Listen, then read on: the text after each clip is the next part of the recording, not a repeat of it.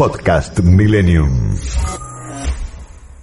Está aquí para hablar con nosotros. Eh, ya lo molestamos otras veces, así que lo, lo, vamos a invitar nuevamente. Mario Solís es periodista, él es chileno y nos ayuda cuando queremos saber este, cosas de su país. ¿Cómo estás, Mario? Muy buenas tardes. Gisela aquí, Santiago en línea.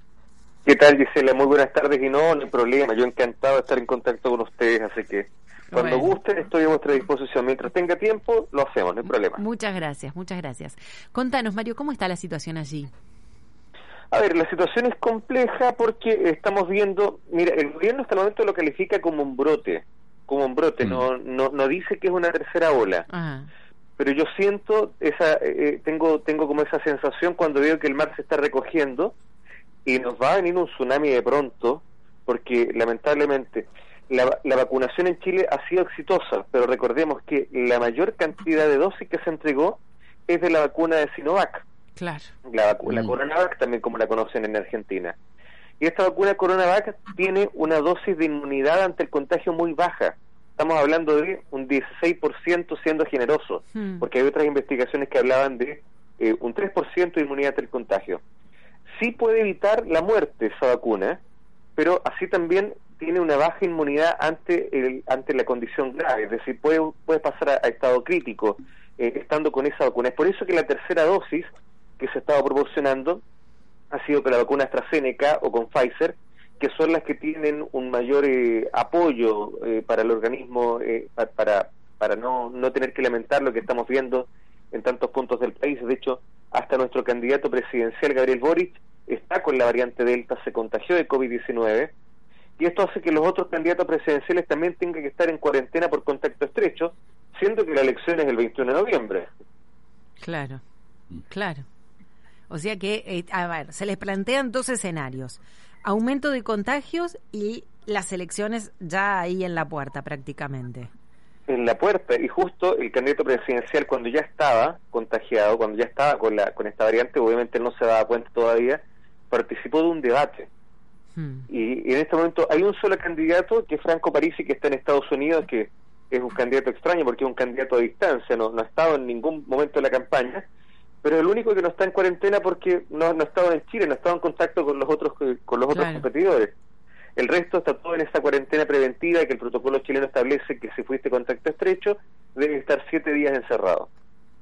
¿Y planean modificar, Mario, algún protocolo? ¿Planean, no sé, ustedes, digamos, allí no había, rest eh, las restricciones habían sido más laxas, ¿verdad?, que aquí en la Argentina o sea, las restricciones, por el contrario, yo considero que las restricciones en, en, Chile fueron, bueno, quizás, a ver, no es que hayan sido más laxas, yo creo que el chileno no respetó mayormente eh, las medidas, porque el año pasado, por ejemplo, para los festejos patrios, no estaba permitido eh, hacer fiestas, pero sin embargo ah. y libre circulación en las calles.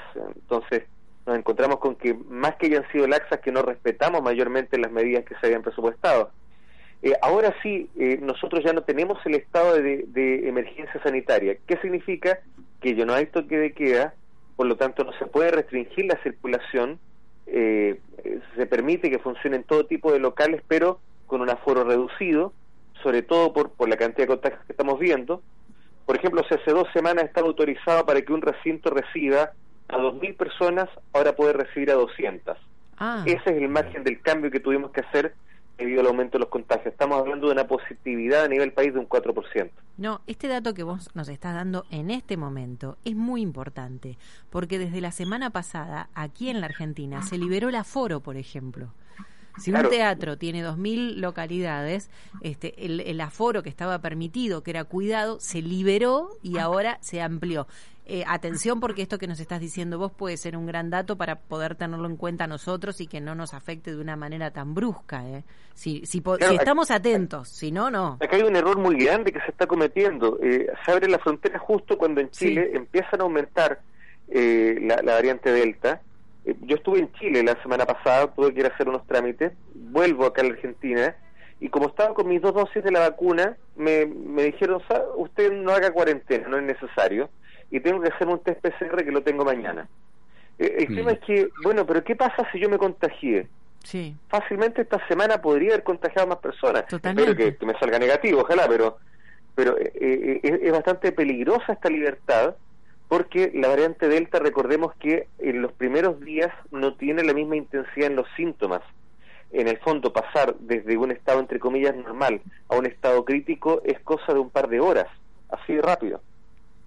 Es, eh, es muy importante esto que estás diciendo, sobre todo vos decís en Chile, y acá también se abrió el turismo. No, claro, lo que pasa es que eh, eh, Argentina tengo entendido que desde el, desde el 19 de octubre puede recibir a chilenos eh, sin, sin necesidad que tengan residencia. Pero teniendo en cuenta, eh, Mario, que ahora la variante Delta no es que solamente está en Chile, nosotros también tenemos circulación y otros países de los cuales recibimos vuelos, por ejemplo, también tienen circulación.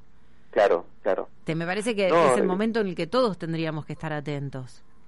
Creo que deberían analizar porque el protocolo eh, en Chile, que tampoco es un protocolo infalible, pero por lo menos en ese sentido yo creo que se optimiza bastante, a ti te liberan de la cuarentena, pero una vez que te realizas un PCR, pero hecho en Chile, es decir, si yo viajé, que tengo que llevar mi PCR hecho con 72 horas de anticipación máximo, pisando solo chileno, me tengo que hacer un test PCR en un laboratorio local y recién con ese resultado me permiten librarme de la cuarentena de ingreso al país. Acá en Argentina se está haciendo al revés Tú ingresas, estás liberado y te haces un PCR a los 5 o 7 días. No tiene sentido. Claro. No tiene sentido, tenés razón, absoluta razón. ¿Santiago?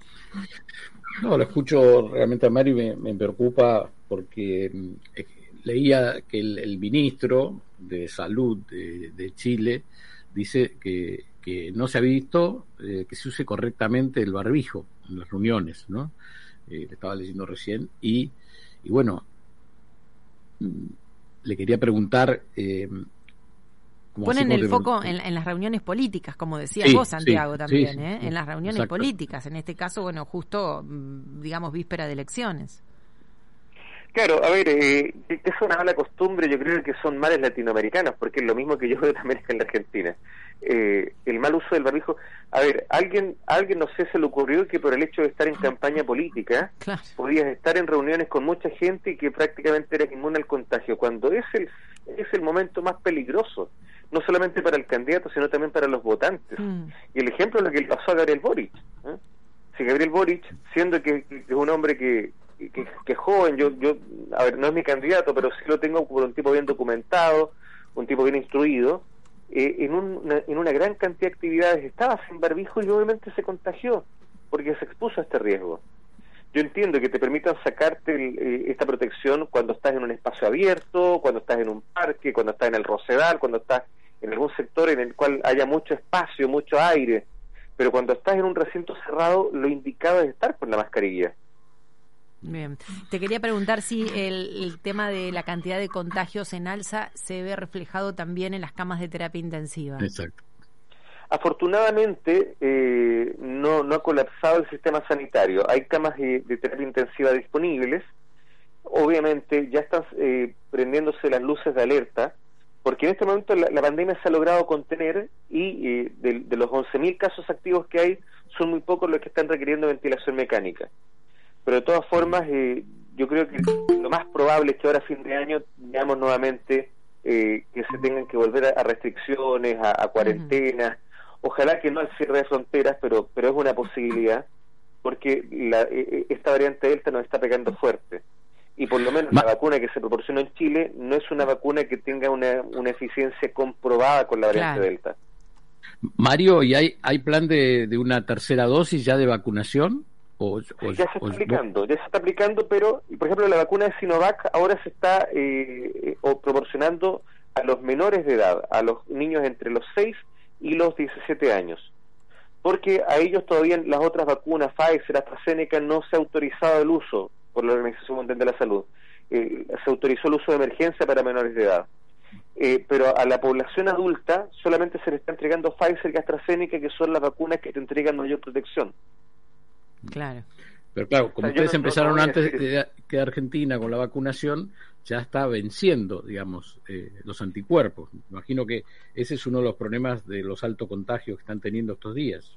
Es que el problema fue, a ver, y, también es, entendible, en Chile se vacunó mucho con Coronavac porque era, la vacuna que más había, pero mm. también se sabía desde un principio que no era la mejor vacuna.